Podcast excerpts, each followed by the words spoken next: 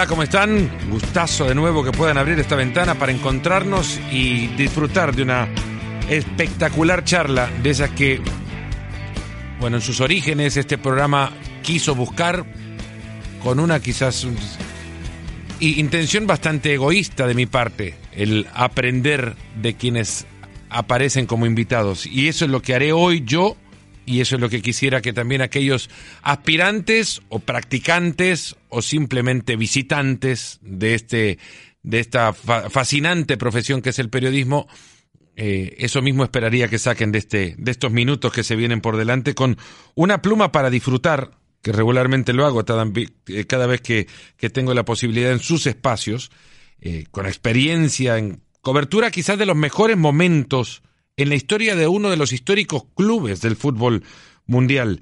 Eh, junto a Ramón Besa recientemente publicaron la historia contada por Andrés Iniesta en el libro La jugada de mi vida. Acá en Nos ponemos las pilas el gusto de poder recibir a Marcos López. Marcos, un placer de verdad. Muchísimas gracias, Fernando. La situación es, es, difícil para mí, ¿eh? es muy difícil para mí porque yo este podcast lo escucho, lo escucho cada semana, lo escucho cada vez que, eh, que lo difundes y sentirte que estás dentro del podcast, o sea, es para mí es algo muy extraño, muy muy difícil de entender. Es, es, es un honor para mí que me abras esta ventana, pero en realidad yo disfruto más escuchándote a ti, escuchándote a la gente, a Antón, tuviste a Paco Palencia, a tanta gente que, que aporta cosas diferentes y cosas nuevas en este, en este mundo del fútbol, que me siento un poco superado por la, por la situación. Pero bueno, vamos a intentar a ver cómo, cómo lo podemos resolver todo esto. Lo fácil de, esto, digo, de hablar ante un micrófono, de relatar un partido de fútbol, de presentar un programa de televisión, en este caso el espacio que ocupa esta conversación, ya sea en espacio digital, en un podcast o el espacio de radio, como regularmente sucede en, en ESPN Deporte Radio en los Estados Unidos, lo, lindo de esto es que no encuentro a nadie enfrente en la audiencia más que la imaginación de esta mesa con la taza de café encima y el invitado enfrente. Ese es, ese es mi escenario. Lo otro es cuando te dicen quién escucha. Cuando me decís que escuchás el podcast de quién más, pues será obviamente para mí una presión hacerlo mejor. Es como cuando me dice mi hermano, me escribe un WhatsApp y me dice, mamá te está escuchando en un partido de fútbol. ¿Para qué? No, es que, es, es que Fernando, eh, yo eh, supongo que para la gente que, que escucha, y yo, yo te hablo como, como oyente, es decir, como seguidor, como suscrito, porque este es un nuevo lenguaje también que, eh, al cual los periodistas nos tenemos que acostumbrar y tenemos que explicarlo bien a, a los aficionados, a los seguidores. Eh, cuando tú estás suscrito, esperas algo distinto. Y ese algo distinto lo recibes eh, de manera aleatoria y a partir de ahí te sumerges, sea conduciendo el coche, sea eh, colocándote los auriculares, porque ese es un momento que es un momento entre comillas muy íntimo. Tú estás tomando el café eh, en la otra parte del mundo, yo estoy en Barcelona ahora, tú estás en la otra punta del mundo y cuando tomas el café piensas que estás tomando el café solo, pero ese café al final eh, lo estás compartiendo con la gente que va en el coche, con la gente que está haciendo eh, running o, en, o, en, el gimnasio o simplemente está paseando con unos auriculares. Ahora ya sabéis que hay auriculares inalámbricos, hay auriculares supermodernos, pero en el fondo es tan simple como una charla a la cual mm, nos da acceso ahora la técnica, porque esto antes era prácticamente imposible de hacer, hace 25 o 30 años, un café en, en, Estados Unidos que se convierte en una merienda en, en Barcelona, tan simple como eso. Y es así, bien descrito además. Y, la presión de, hacer algo bueno para aquellos que van corriendo. A mí me ha tocado, por ejemplo, eh, me cuesta mucho, llega un momento de, de, mis carreras, no digo diarias, pero con regularidad, a donde ya encuentro una pared y digo, después de esto necesito un empujón, una, inspiración, y necesito que lo que estoy viendo o escuchando en ese momento no me distraiga y me haga chocar con la pared y detenerme, sino que quiero que me haga superar la pared. Necesito algo que después del minuto 25, 30 de la carrera no me, no me tumbe de la cinta o de la calle en la que esté corriendo. Y esa es la presión con la que llego o encuentro ese minuto 30 de este podcast para decir, bueno, cuando alguien esté del otro lado, que esté disfrutando de la charla y no se detenga de la carrera. Esa es, otra de las grandes presiones que existen al tratar de hacer algo diferente, que fue la intención inicial de todo esto. Yo te eh, confieso algo también, Marcos. No sé qué es, si es eh, un deseo incumplido, una fascinación o algo hasta extraño eh, en mí, pero yo siempre he querido ser una mosca y meterme de repente en alguna mesa de algún restaurante. Sí, pero eso yo creo... ¿Me deja escuchar esta conversación un rato? Sí, eh, pero... ¿Y eso es esto? sí, creo que en el fondo, en el fondo eh, todos los que sentimos este oficio, porque esto esto no es una profesión, es decir, esto no es un trabajo, es decir, yo respeto todos los trabajos del mundo, yo admiro a alguien que sabe cambiar una rueda, porque soy un patán, no sé cambiar una rueda, yo admiro a alguien que sabe poner una lámpara y sabe hacer bricolaje en su casa. Yo sigo siendo un patán, sigo sin saber poner una lámpara y, mi pobre mujer, mi pobre familia lo tiene que soportar porque, porque, porque yo no lo sé. Pero esto es un oficio y en el fondo este oficio, que está expuesto a muchos cambios, a muchas transformaciones, sigue siendo el mismo oficio que hace 100 años o 150 años. Es contar historias que eh, yo no conozco y que te puedo permitir que las demás personas las conozcan y ahora tenemos miles de posibilidades. Este podcast es un ejemplo, es decir, eh, conectarte con personas que tú no podrías descubrir nunca y que te permiten descubrir a personas que tienen historias humanas, historias profesionales. Y esto es un oficio y todos, todos queremos ser moscas y aparecer en esa conversación, estar callados, silenciosos y luego escuchar y luego gestionar esa información.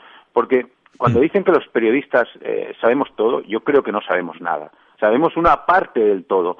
Y la gestión de esa parte del todo y quizás esta es una visión romántica, quizás esta es una visión antigua del, oficio, pero la parte del todo nos permite descubrir nuevos hilos, nuevas historias, nuevos argumentos, y creo que no todo está contado, no todo está contado. Hay, hay muchísimas más cosas por contar de las que de las que nosotros conocemos. Hablamos del fútbol, hablamos de los deportistas, hablamos de cualquier cosa. Y por eso yo también me siento representado en esa mosca que va sobrevolando eh, cualquier casa, cualquier rincón y ahora sentir a través tuyo y a través de tu podcast que hay una persona en cualquier lugar del mundo que está escuchando esta conversación, a mí me produce, pues eso, fascinación, me atrapa, porque siento que yo estoy ahora mismo eh, en un gimnasio de Estados Unidos, en un gimnasio de Inglaterra, eh, en una carretera de, de, Boston o en una carretera de Barcelona, alguien que está corriendo y está disfrutando de su tiempo libre y está escuchando a dos locos entre comillas, que están hablando de periodismo, de fútbol, del juego, y en realidad están hablando de la vida. Una vida que ahora nos pone ante múltiples plataformas, eh, Marcos, en las que pues evidentemente hay, más opción de información y ante la catarata de información con la que regularmente amanecemos y con la que regularmente convivimos día con día, hay un proceso interno que a mí por lo menos me ponen zonas de conflicto, ¿no? ¿Cómo gestionar tanta información en esta época? ¿Y, cuánto es verdaderamente válido o merecedor de atención, cuando menos? Y la cantidad de filtros que uno se coloca para tratar de, terminar el día con la información correcta que deba ser de nuevo difundida en las plataformas en las que uno eh, eh, si trabaja o ejerce esta profesión para que llegue la información correcta a aquel que de nuevo continúa el ciclo, ese que recibe una catarata de información y que la busca gestionar. ¿Cómo se gestiona ahora la información?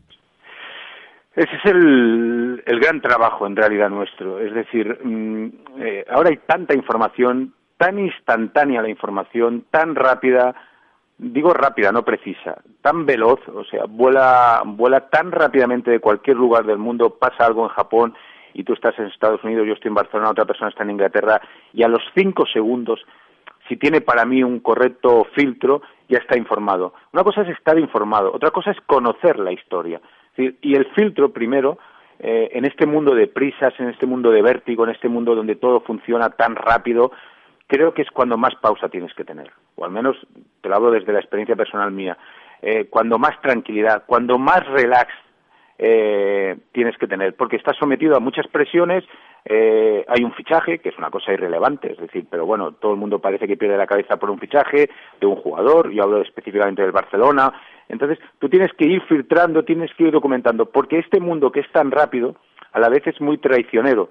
Si tú cometes un error, si tú, Fernando Palomo, Marcos López, eh, Ramón Besa, quien sea, eh, comete un error, al instante ese error es amplificado. Por lo tanto, eh, llámame prudente, llámame precavido, pero creo que es mejor esperar, es mejor tomar las decisiones correctas, aunque eso te, exponga a una serie de, presiones por parte de tu, de tu, propio medio, sea el periódico de Cataluña en el que, en el que trabajo, sea la cadena SER en la que colaboro, sea, sea cual sea el medio. Lo importante, yo creo que al final son las personas. Y las personas, como las redes sociales, las redes sociales no son malas, es, son el mal uso de las redes sociales lo que lo hace malo. Las redes sociales son, son una posibilidad infinita de conectarme con el mundo, con lo que a mí me interesa, eh, porque en el fondo eh, los aficionados y los seguidores de fútbol eh, pueden crear sus propios medios de comunicación de manera selectiva, eligiendo a los periodistas que, que siguen en Twitter, en Instagram, en Facebook, en cualquiera de esas redes sociales y tú tienes un compromiso que no está escrito en ningún sitio, que no es ni tan siquiera evidentemente un compromiso económico, es un compromiso moral y ético para no fallarle a esa gente. ¿Y eso qué supone? Eh, ¿Ser el cuarto o el quinto en dar la noticia? Vale, felicidades a los que lo dan, los primeros, segundos y terceros. Pero creo que no fallar, no traicionar en ese compromiso hacia la gente que te sigue, hacia la gente que te eh, que ha depositado su confianza ahora mismo escuchando este podcast, para mí es mucho más importante que dar una noticia o que dar una exclusiva de alcance mundial. Ciertamente en patrones de comportamiento sería algo muy parecido y casi idéntico al fútbol. El fútbol jugado exclusivamente con capacidades atléticas de velocidad y fuerza termina siendo un deporte poco atractivo, por mucho que sea extremadamente atlético y que ponga en, demostración las capacidades físicas de un, de, un atleta, en este caso, de un deportista, en, en, el caso del futbolista que juega solo rápido y fuerte. El fútbol también requiere de pausas para poder entregar bien la pelota. Y eso es lo que también requiere el periodismo, el bien, el periodismo bien hecho, ¿no? Eh, tomarse una pausa, un respiro, una distancia de la vorágine y medir todo en su justa dimensión para, con esa pausa, entregar bien, en este caso, la información convertida en una pelota. Si esto sirve de puente... Sí, sí, es, es, que es fundamental, Fernando, porque en el fondo eh, la lluvia de información es, es terrible, en, en, el buen sentido de la palabra. Es decir, yo prefiero estar sobresaturado de información. ¿Cuál es la diferencia o lo que tú tienes que intentar eh, dar la diferencia? Es decir, darle un contexto a todo lo que sucede, darle una información eh, eh, complementaria, que a veces la información complementaria es mucho más importante que la información en sí. detrás de cada jugador, detrás de cada deportista, detrás de cada de cada persona hay una historia humana. Y esa para mí es la que tiene mucho más valor. Y el fútbol o sea hay tantos tipos de fútbol pero a mí que he tenido, y en, eso sí que siento que he sido un absoluto privilegiado, es decir, el destino, he tenido la fortuna de que me ha colocado en ese momento y, te pone ahí y tienes y tienes la, eh, el gran privilegio de ver desfilar desde el Dream Team de Cruyff hasta el Barça de Messi, pasando por el Barça de Guardiola, el Barça de Raika, el Barça de, de Bangal, eso es un privilegio. Y eso, quieras o no, nos educa en nuestra mirada futbolística, pero también en nuestra mirada periodística. El fútbol de Mourinho es absolutamente respetable, pero a mí no me gusta el fútbol de Mourinho. El fútbol alemán no me gusta. A mí me gusta otro tipo de fútbol. Eso no quiere decir que invalide ese fútbol, pero sí que entiendo que en ese fútbol, por ejemplo, que tú contabas antes, atlético, robótico, entre comillas, la pausa, la imaginación, la creatividad, el ingenio, tipos pequeños que dirías que no pueden jugar a fútbol, Xavi, Iniesta, el propio Leo, o sea, tipos que eh, que son como extraños en este universo, son capaces de cambiar lo que es el juego y capaces de cambiar lo que es el, en realidad todo el deporte, porque ahora hay otra manera de ver el fútbol, o al menos, evidentemente, te estoy hablando desde Barcelona, y Barcelona es, es, es la cuna de, de, la revolución del fútbol mundial en los últimos 20, 25 años, porque aquí llegó un día Cruyff en 1988 y nos cambió la mirada. Era un club perdedor, un club acomplejado, un club victimista, y de repente llegó ese, ese señor, eh, eh, puso tres defensas y decidió que la vida era una aventura y que el fútbol era una aventura y que la aventura se hacía con el balón en los pies, ni más ni menos, ni tan sencillo como parece, ni tampoco tan complejo como luego se ha querido hacer ver. Imaginaba un puente cuando trasladaba aquel, ese símil de la pelota y las pausas del futbolista en el campo con las pausas que debe tener el buen periodista. Y a ese, a ese camino nos vamos ahora, al, camino que te ha visto recorrer eh, al lado de, grandes personajes, una de las épocas más ricas que, han tenido, que ha tenido el fútbol. Juan Pablo Barsky, que en algún momento lo tendremos también acá en este, en este espacio, una vez, eh, bueno, una vez el día de la muerte de, Johan Cruyff, lo, se refirió a él como la figura más influyente en la historia del fútbol y cuesta muchísimo ir en contra de esa, de esa referencia sobre el holandés, porque como jugador supo interpretar lo que le pedían y hacer de sus compañeros lo que debe un gran jugador hacer, que es mejores, y como entrenador llevó al Barcelona a la concepción de una filosofía que es inagotable, es, es no sé, indestructible siempre y cuando se apegue a ella. Sí, es fundamental. Es decir, eh, la mirada de Cruyff es una mirada, insisto, que cambió. Primero empezó cambiando el Barça, luego empezó cambiando el Barça como equipo, luego empezó cambiando el Barça como club, luego empezó, eh, eh, empezó cambiando el fútbol español, y luego empezó cambiando el fútbol europeo y ahora es el fútbol mundial, porque es una persona que trasciende, es una persona desacomplejada, rebelde, el quinto Beatle le llamaban aquí en Barcelona, un tío moderno, un tío transgresor, un tío que, lideró una revolución cultural a nivel futbolístico. Eh, no es, ahora eh, fallecido Cruyff, su figura es todavía más influyente en la línea que decía Juan Pablo Basti, porque tú eh, miras el fútbol europeo ves a Guardiola en el, en el City, ves a Kuman en, en la selección holandesa, ves a Valverde siguiendo la línea que trazó Cruyff en el, en el Barcelona, ves que en Inglaterra se quiere jugar otro tipo de fútbol, ves que en Alemania cuando estuvo Guardiola el Bayern no era el Bayern alemán, era otro tipo de Bayern, ves equipos que cada uno con su estilo, el estilo de Klopp en el, en el Liverpool, que es vértigo, que es velocidad, que es adrenalina, que es electricidad, pero en el fondo lo que subyace es una manera distinta de jugar a fútbol. Y para mí, y no soy nada objetivo en ese, en ese, en ese aspecto, para mí es la mirada de Johan.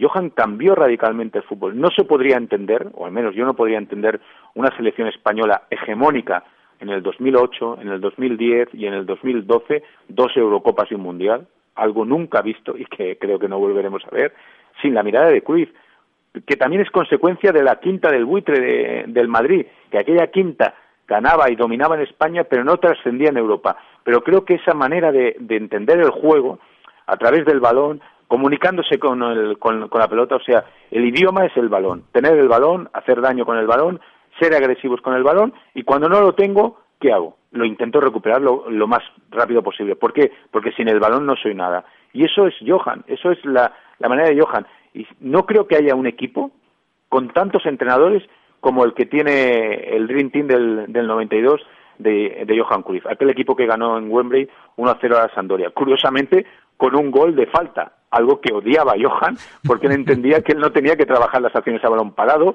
ni tampoco tenía que decirle al portero cómo tenía que parar. Cuando hay un córner, Zubi, es problema tuyo. Si hay falta, tú te apañas. Ese es mi trabajo. Y con una falta, a balón parado, ganó aquella primera Copa de Europa y creo, al final, ese tipo de revolucionarios, de rebeldes, necesitan triunfos, porque si no, si no hay triunfos, no pueden conquistar eh, el, tiempo necesario para transformar su revolución. Y creo que eso es lo que acabaron haciendo. Bueno, Ladrup, Guardiola, Eusebio, Chiqui Beguiristán ahora convertido en director deportivo. Eh, Alessanco, director deportivo en su momento también. Vaquero. Eh, todos, bizarreta también metido en, las direcciones deportivas. Eh, pero no era un metódico. Eh, no, no, no, no, no. no, era, no, era, no era alguien de estudiar ese partido. A ver, Cruyff no te daba una, una eh, casi lectura magistral como la que dio Bielsa el otro día en Leeds. No, no, no, no. Primero no, no existían los medios tecnológicos y segundo, Johan no estaba para eso. Johan llegaba a las 10 de la mañana al entrenamiento en la vieja masía del Camp Nou, al lado del Camp Nou, donde luego vivió Puyol, donde luego vivió Iniesta durante mucho tiempo Llegaba a las 10, eh, Tony Bruins Slop, eh, que era su ayudante, preparaba el entrenamiento, pero llegaba y se sentaba, el entrenamiento empezaba a las diez y media, se sentaba en una pelota, daba tres órdenes y a, jugar a rondos. Rondo es el, no sé cómo se llama en, Sudamérica o sí.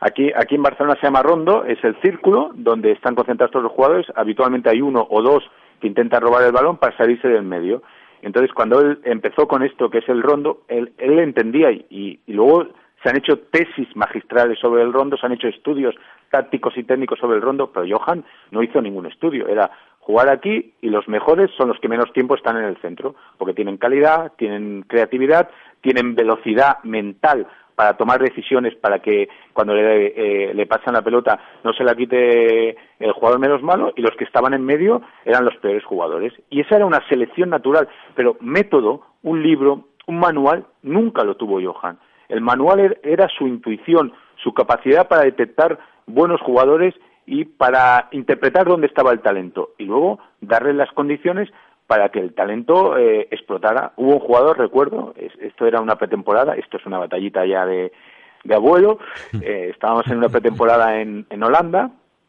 y acababa de firmar el Barcelona, igual lo recuerdas, a Quique Estebanán, que había sido jugador eh, que estaba en el Tenerife, que había batido al Madrid en aquellas dos ligas de que gana el Barça en la última jornada. Lo ponen en el rondo de los buenos y cuando acaba, porque el sonido del balón era increíble, tac, tac, tac, tac, tac, tac, tac, tac, tac, iba rapidísimo el balón, claro, estaba Kuman, estaba Laudrup, estaba Eusebio, estaba Chiqui, era, era, era el rondo, vamos, a una velocidad supersónica. Y cuando llevaba, nada, dos minutos, dice, es que salgo mareado, es que no veo el balón. Pero era algo literal y se tuvo que ir al otro rondo. Y era la selección natural que establecía Johan con los buenos a través siempre de comunicarse con el balón su lenguaje era la pelota. Era eh, todo, todo trasladado al fútbol, además, porque recuerdo alguna charla con él haber eh, conversado sobre la, bueno, no, no, la, distribución urbanística de, Barcelona, no es la referencia correcta, pero sí el comportamiento urbano del, del catalán cuando él llegó y el comportamiento del catalán cuando él se fue. Y él dice, no, uno pensaba que iba a llevar todo al campo de juego, pero en realidad él hablaba eh, de la vida cotidiana de, de, Barcelona y hablaba de cómo se vestía el, el barcelonés de cuando llega Cruyff como jugador y cómo se viste años después. Dice, todo eran, eran gabardinas oscuras y bufandas grises y el barcelonés de los 90 pasó a vestir eh, suéteres de color sí, sí, sí, es que es así. Y era una referencia para decir que le había cambiado la manera de ver, de verse a sí mismo, haciendo quizás un paralelo con, con, la manera de ver el fútbol. Sí, porque en el fondo él, él, todo, todo lo trasladaba eso. Eh, podía ir en un taxi con él, eso es una anécdota personal que tenemos. Estábamos en Sevilla, era un partido benéfico y, y podía ir en un taxi con él en Sevilla y él estaba diciendo al taxista de Sevilla por dónde se tenía que ir. Y tú lo mirabas y decías, Johan, pero si Sevilla no conoces nada, solo conoces el Sánchez Pizjuán, el Benito Villamarín, y le estaba indicando al taxista de Sevilla, por, póngase aquí, póngase allá, y, luego, por ejemplo, cuando, cuando eh, ya en el tramo final, en, los últimos años de Cruyff en el Barça, estamos hablando del 94, 95, 96, él admitía, por ejemplo, que se había equivocado fichando a Codro, a Haji, a Prosinecki, que tenían un talento increíble a nivel futbolístico, pero que necesitaban chispa, necesitaban alegría, necesitaban transmitir un entusiasmo que ese tipo de jugadores no eran capaces de hacerlo, no solo en el campo, sino fuera del campo. Porque Johan lo trasladaba todo a una manera de entender la vida. O sea, el juego, el fútbol, era una parte más de la vida. A veces se confundía, ya no sabía si el fútbol era la vida o la vida era el fútbol, porque cualquier decisión, cualquier actitud que tomaba, con respecto a, los, a los propios jugadores del Dream Team, de hecho, supongo que se sabe, ¿no? Pero nosotros lo hemos escrito muchas veces aquí en el periódico con mi compañero David Torras eh, y con y con Jan los jugadores del, del Dream Team le llamaban eh, Dios, porque nunca se equivocaba. Él nunca se equivocaba. Si decía una cosa, tenía razón. Pero si ocurría la contraria, él decía, ya os avisé, os dije esto porque iba a pasar lo otro. Nunca se equivocaba. Y ese tipo de jugadores, eh, que evidentemente la convivencia diaria con Johan era dura porque exigía al máximo, una vez desaparecía esa convivencia diaria, el propio Romario, eh, el propio Romario hubo un momento que cuando ya consigue su gran objetivo, que es ser campeón del mundo con Brasil en, en el 94, precisamente en Estados Unidos, cuando vuelve, que vuelve un mes tarde eh, porque estaba, estaba de fiesta permanente, vuelve y apenas está cuatro meses más aquí en, en Barcelona, se va en enero del 95, vuelve al Flamengo. Cuando él regresa a Barcelona para el partido del centenario del Barça en el 99 tenemos la posibilidad, David y yo, de hablar con él y nos contaba eso. Dice, es que al final entiendes al míster. Dice, porque toda tu vida has entendido el juego de una, de una manera hasta que conectas con él y descubres que el fútbol es alegría, diversión, que tiene el componente de, de, compromiso y de responsabilidad de trabajo defensivo, pero el mejor Romario se vio en el Barça, el mejor Ronaldo después con Robson se vio en el Barça el mejor Messi, el mejor Xavi, el mejor Iniesta, porque son eh, primero hijos, luego nietos, bisnietos y al final acaban saliendo secuelas de ese trabajo y de esa semilla en la que cambió la historia del Barça y, y para mí personalmente la historia del fútbol mundial en los últimos 40 o 50 años. Me permito leer algo que acabo de, encontrar y lo recordabas cuando mencionaste a tu compañero David Torras, un paseo con Johan, una nota que me recomendó mi compañero Alex Pareja, catalán, y miembro de la mesa de fuera de juego, el programa que conduzco, conducimos entre varios, con Carolina, con, con Andrés, eh, cuando le contaba que ibas a estar en el podcast, él también oyente de, este, eh, de esta gran responsabilidad que tengo, eh, me dijo... No, no, la tengo yo la responsabilidad, tú no, tú no. me dice, pues recuérdale un, un artículo que escribió... David Torras sobre Johan Cruyff y lo cierro nada más este recuerdo con el último párrafo. un se llama Un paseo con Johan. El último párrafo lee así. Son ya seis kilómetros andando. No está mal, ¿no? Dice Cruyff. Y en un momento dado, una frase también muy regular de Cruyff, esta licencia que me tomo, Johan se para y vuelve a contemplar el paisaje. Barcelona a sus pies. Una simbólica metáfora. Va distinguiendo diferentes puntos de la ciudad, pero justo enfrente emerge el Camp Nou. Es bonito, ¿eh? dice Cruyff. Sí, es precioso, continúa David Torras, y Johan Cruyff lo siguió mirando, con la gallina de piel. Que es como decimos con la piel eriza, nosotros, o, piel de gallina. Pero es un eh, cierre maravilloso que coloca a Cruyff por encima de la ciudad, una ciudad que él ayudó a construir, no desde la, piedra, el ladrillo, eh, el mortero, sino desde la filosofía, de la ideología de vida. Es, el holandés también se creó así, después de los desastres de la Segunda Guerra. Hay que aprovechar los espacios, que son pocos. Y decidió también aprovechar los espacios en la cancha. El fútbol espacial, no porque venga de otra galaxia. El fútbol de los espacios. Y, Cruyff lo trasladó y lo heredó en pensamiento, en idea, en filosofía a quienes le siguieron. Y Pepe es uno de esos no sé si vos, eh, eh, cuando, cuando yo en la porta lo presenta, que sorprende, de verdad, a mí a la distancia, ustedes quizás estaban enterados, pero a mí me generó la sensación de, bueno, el Barça estaba abajo, pero abajo venía de, perder unas semifinales de Champions y demás. Mm. No, es, no es tan abajo. Pero decía, bueno, el, Barça con Guardiola va a recuperar mucho más que fútbol. ¿Esa sensación les generó a ustedes también? Sí, por supuesto, por supuesto. Eh, eran momentos muy convulsos en esta ciudad, eran momentos eran momentos que cambian la historia. Eh, había un sector de la directiva que apostaba por Mourinho, por algo tan simple, imagínate Fernando, por algo tan simple. Eh, si somos la Coca-Cola... ¿Cuántos, ¿Cuántos eran en aquella directiva, perdón Marcos? Eran 17, 18. Y te diría que 6, 7, 8 estaban por Mourinho. Estaban por y si es que más o menos e-, esa relación me dijeron a mí en Chicago, en la rueda, en, la, en la pretemporada, la primera pretemporada de Guardiola, un club más abierto también. Eh, un miembro de la junta directiva me dice que fue 4 a 3. Sí, sí. bueno, pero, ¿sabes quién inclinó la balanza? ¿Sabes quién inclinó la balanza? Johan. Es, el, el, que realmente inclina la balanza es Johan. En aquel momento había un sector de la directiva muy potente, insisto, que eh, apostaba por Mourinho y, era respetable eh, hasta cierto punto esa apuesta, porque entendían, el Barça es como la Coca-Cola, si ahora en vez de Coca-Cola ponemos Coca-Cola eh, Diet, eh, Coca-Cola Cero, es, es, era imposible fallar, porque estabas asociando un club potente con uno de los mejores entrenadores del mundo en aquel momento, que era Mourinho. Prácticamente no te podías equivocar o el riesgo de error era mínimo. Pero en el otro lado estaba Pep.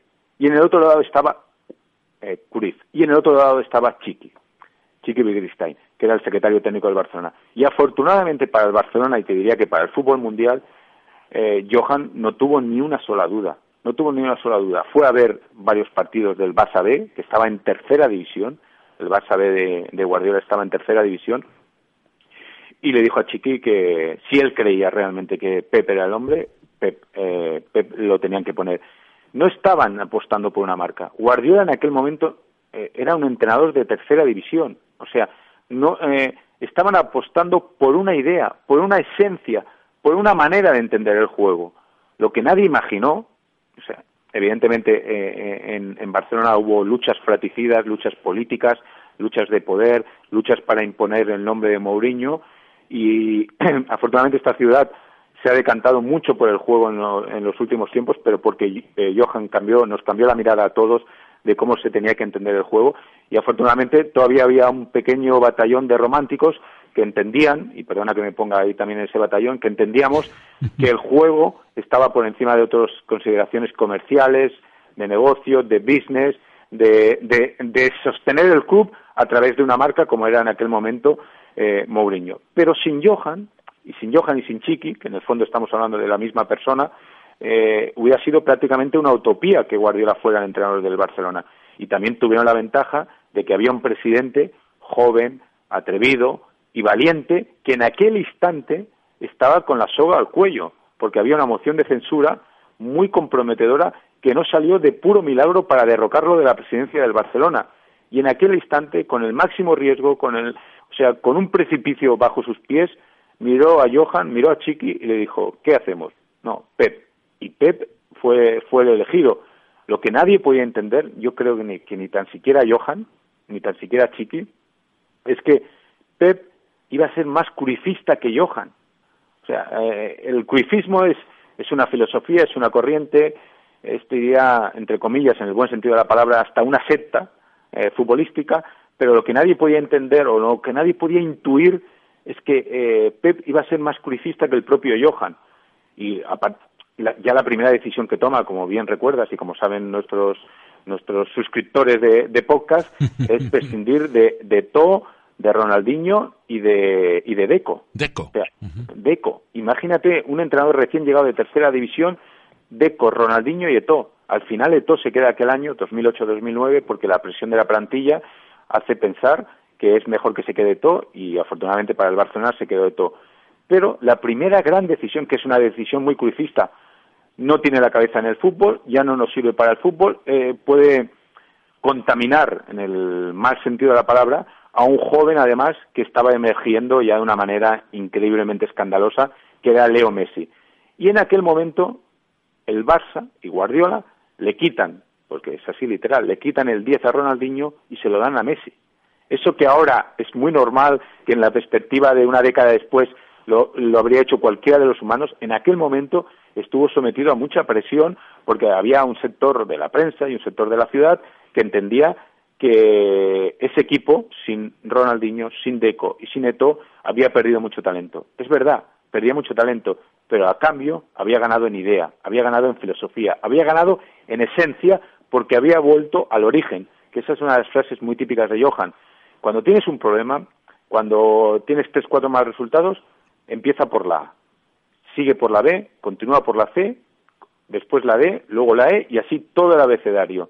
Porque entonces estás volviendo al origen y estás fomentando potenciar ese origen y ahí, desde el origen, vas a encontrar soluciones para los problemas futbolísticos y los problemas extrafutbolísticos que había en aquel momento en la ciudad. ¿Estuviste alguna vez cerca de Johan cuando, cuando él veía ya partidos, cuando miraba partidos del, del Barcelona de Pep Guardiola? Porque alguna vez, no sé si se convirtió en mito o leyenda urbana que eh, se reacciona, no quiero decir que se levanta de su asiento en, en el palco del Camp Nou eh, y, y, reacciona diciendo, eh, no, pues, este soy yo, una cosa así. Sí. Cuando lo veo a Pep. sí, no estuve con, eh, con Johan propiamente en partidos del, eh, del Barça B, lo que sí que sé, porque, porque él, lo contaba, David, a Joan y a mí lo contaba, que él sí que se veía representada a Pep. Y en el fondo Pep también eh, sentía que estaba, eh, no en deuda, sino sentía que, que él estaba allí precisamente por Johan. Y muchas cosas de las que hacía Pep las consultaba con Johan. Pero no las consultaba en un despacho o, en la masía o en el del o en su o en su lugar de trabajo en la ciudad deportiva en el Camp no no. Él iba a ver a Johan.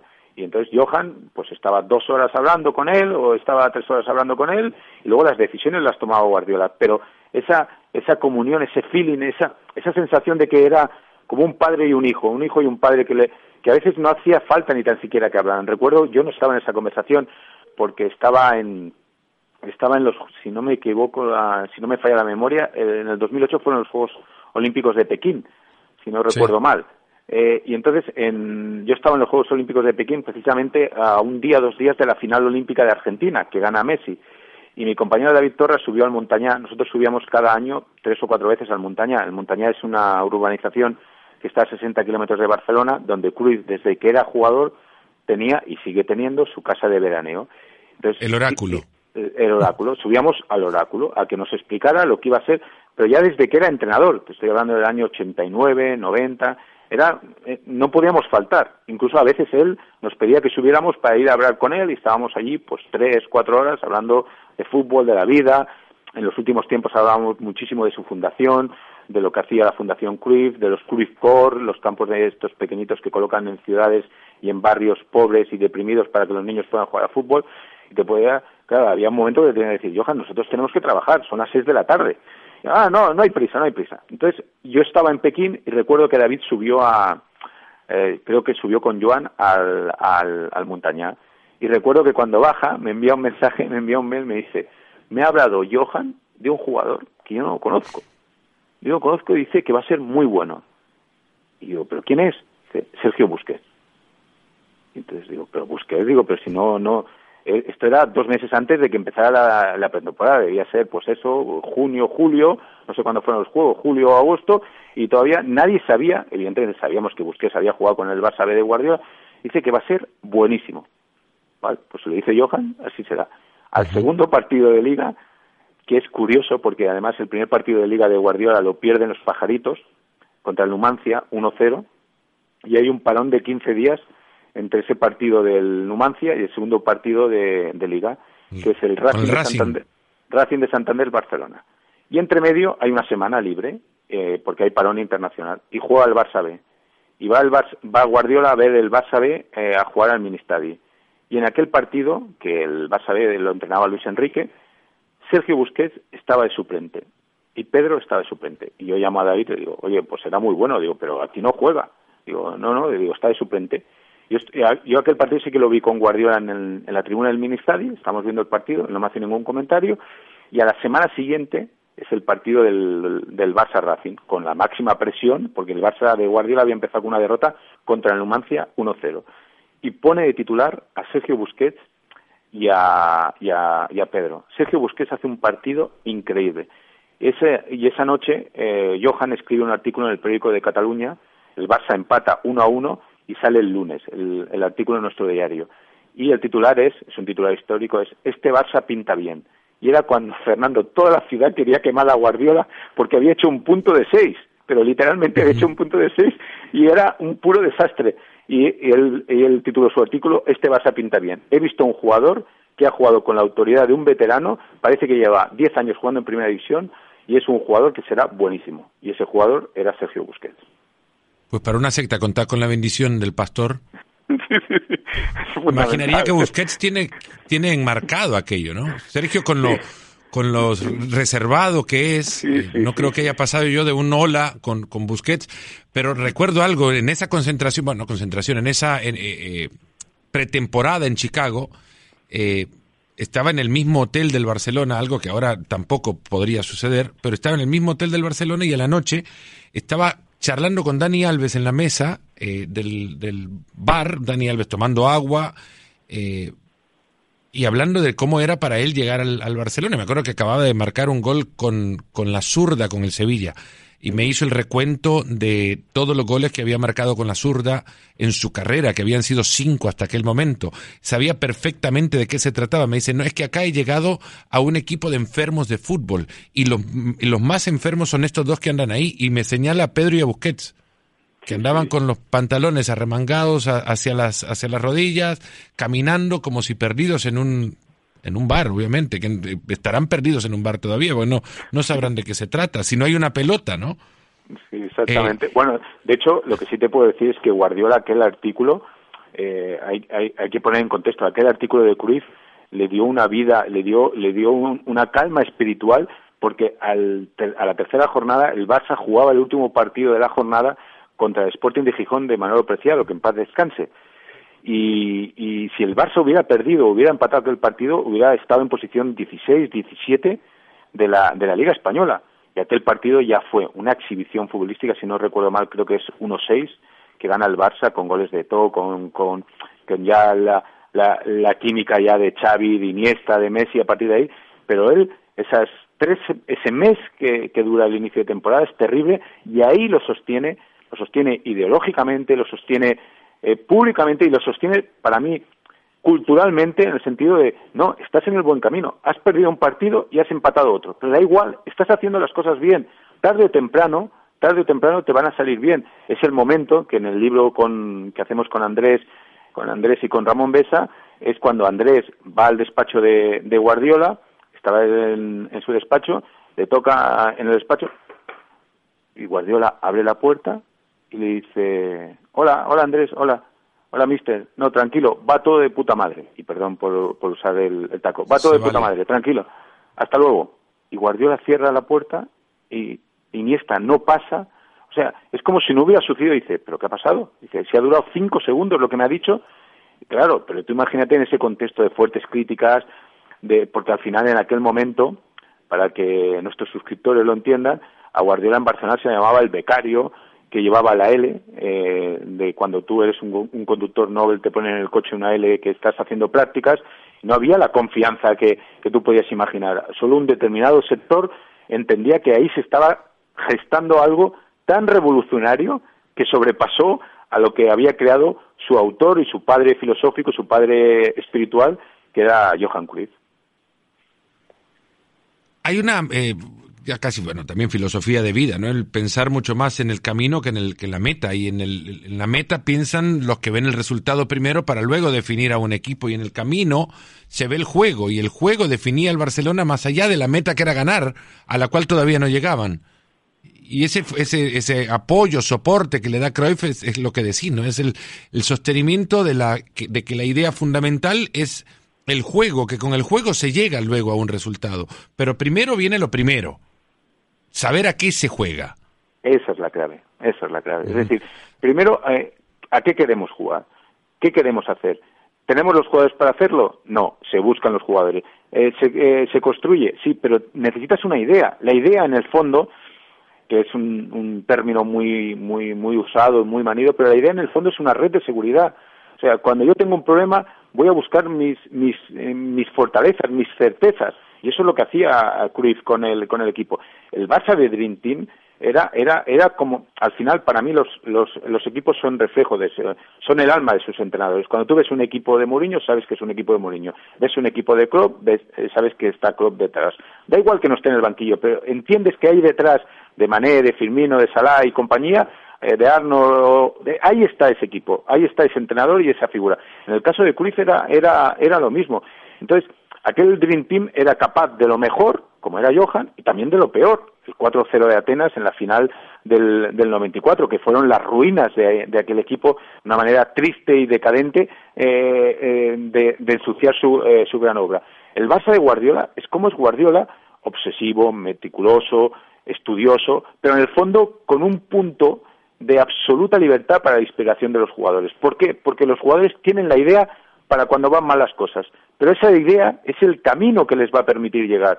Si yo pienso en ganar 4-0, 5-0, 6-0, sí, habrá un día o dos días que gane 4-0 o 5-0, pero tendré la insatisfacción de que no ha sido con mi idea y con mi manera de entender el juego.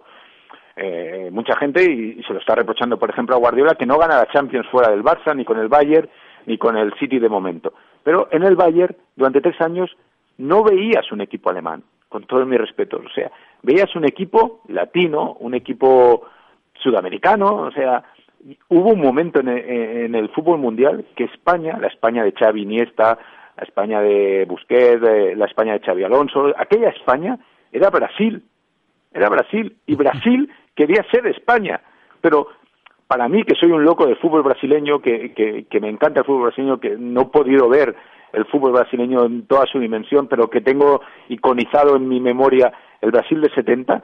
O sea, eh, tenía periodistas, compañeros brasileños que me decían, no, es que España es Brasil ahora.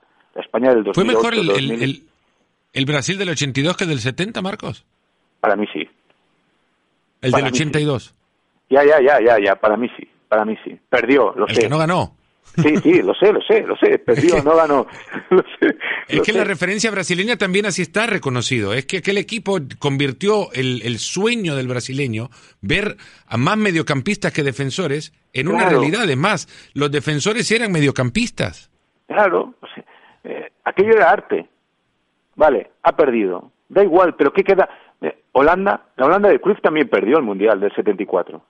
Por supuesto que lo perdió. Y empezó ganando la final eh, contra, contra la Alemania de Beckenbauer. Con todos mis respetos, a la gente que nos gusta una manera de entender el juego, aquella Alemania trascendió. Aquella Alemania es el prólogo de lo que luego ha sido el Barça.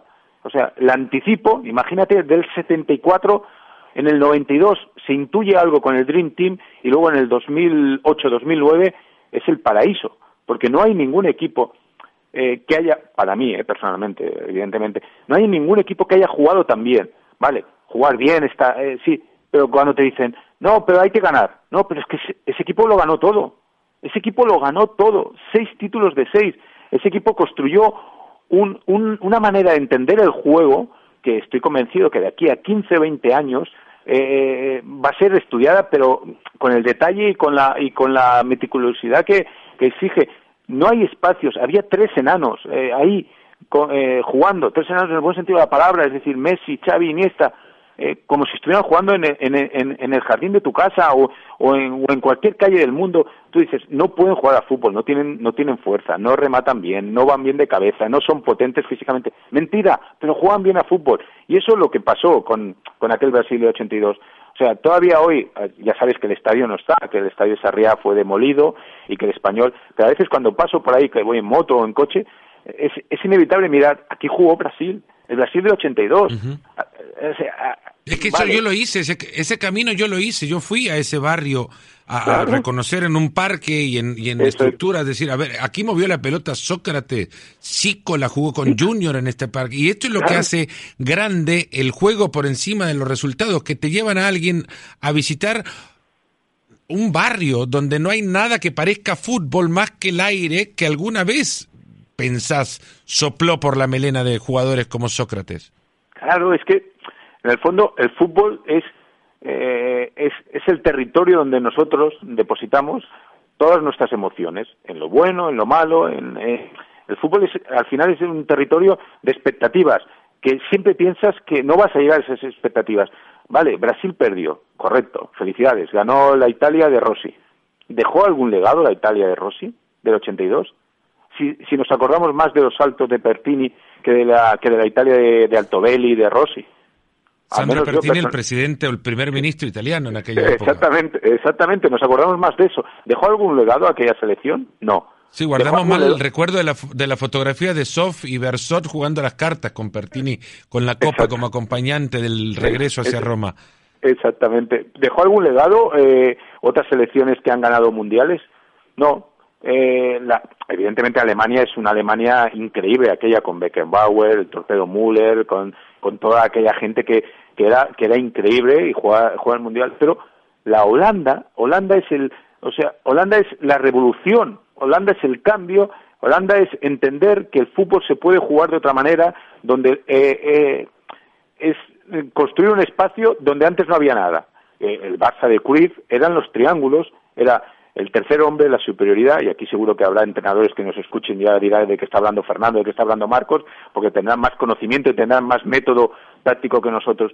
Pero eso, hay una persona que inicia esto, que es un pionero, que cambia eso. Guardiola eso ya lo eleva y lo sublima con la capacidad de intercambiar jugadores, eh, eh, jugando por dentro, jugando por fuera, con el falso delantero centro, cuando de, de pronto Messi, al cual todos, todos le decíamos que no tenía gol, pues imagínate, lleva 400 en la Liga Española.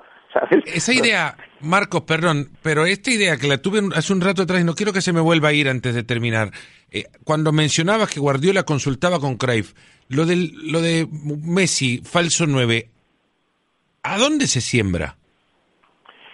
Eso se Porque lo cosecha Guardiola, seguro, pero ¿en qué momento se siembra? No, eh, yo creo que hay un momento, eh, hay un partido, creo que era Stuttgart-Barça, en el que está Ibrahimovic y, Messi y detectan que lo que está haciendo Ibrahimovic, imagínate, estamos hablando de un jugador de talla no mundial, sino de talla planetaria, lo que está haciendo Ibrahimovic es eh, arrebatarle el espacio vital a Messi. O sea, entonces, justo antes de ir al, al Bernabéu, un partido histórico, porque acaba siendo el 2-6, Guardiola empieza a darle vueltas a la cabeza y empieza a cocinar la idea de que necesita que Messi juegue ahí, pero que no esté ahí. O sea, una cosa es el delantero centro que está, por ejemplo Suárez, y otra cosa es el delantero centro eh, mentiroso que llama el propio Messi, que así se llama él, delantero centro mentiroso, que no está ahí. Entonces, ¿qué, ¿por qué? Porque Guardiola lo que quería era generar superioridad en el centro del campo. Leo venía a recibir, entonces se ponía eh, formando un triángulo, en la punta de un triángulo estaba Leo, en la base del triángulo tenías a Xavi eh, en un lado, a Iniesta en otro, Eto y Henry los tenías en la, en la, en la banda, por lo tanto, lo que hacías era, abrías el campo, generabas el espacio para que el central no pudiera ayudar, o central, o los medios centros no pudieran ayudar a los laterales, y Leo generaba la, eh, la superioridad. La superioridad a través de la técnica y del control te, eh, acababa... A, los dos centrales del Madrid les, les quitabas el señuelo, de repente es, ¿qué hago? ¿Sigo a Messi o no sigo a Messi? Bueno, no, lo espero. Si esperas a Messi, en conducción, yo no conozco ningún central que haya sido capaz de detener a Messi. Podemos poner a Boateng, no el que ha fichado el Barça, sino al, al, hermano, a Jerome. que, sí, a Jerome, lo que sufrió en el, en el Camp Nou, en aquel partido de Champions, precisamente ante el Bayern eh, eh, de Guardiola. Entonces, le, le, quitas el señuelo, o sea, le quitas el, la posibilidad de decir, y entonces le generas no una duda, dos dudas. Primera, ¿voy a seguir a Leo? No, vale. Pero si sigo a Leo, si estoy siguiendo a Leo, a mi espalda hay un espacio inmenso para este tipo de jugadores. Recuerdas los goles y supongo que, los, que los aficionados que nos escuchen recordarán cómo llegaron aquellos goles del 2-6, muchos al contraataque, eh, que el último le acaba marcando Piqué precisamente en el, en el Bernabéu, y es ahí donde eh, eh, Pep intenta construir un escenario nuevo para, primero, sorprender, que eso es evidente que iba a sorprender, y luego, segundo, generarle un espacio y un, y un territorio, un ecosistema, te diría, un ecosistema donde las tres piezas que mejor conectaban con el balón, que eran Xavi, Iniesta y, y Messi, junto a Busquets, al final el Barça tenía el balón.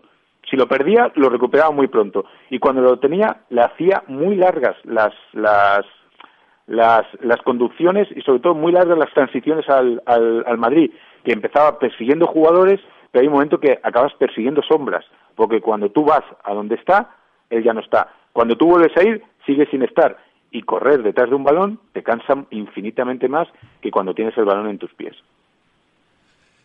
La última, de verdad, porque este lo, he disfrutado como, como un niño, eh, la conversación que hemos tenido, Marcos, pero quiero, quiero cerrar con una historia que me contaste en Burdeos para la Eurocopa del 2016 una historia que vos escribiste en su momento y que termina creo que definiendo también en buena parte lo que, lo que era ya Guardiola, incluso antes de ser el Guardiola que hoy vemos. Es la, la historia que reflejaste en tu artículo de, de que festeja o recuerda los 100 partidos de Guardiola, si no malando, eh, cuando, cuando va Guardiola a ver un partido de segunda B antes de incluso ser técnico del equipo.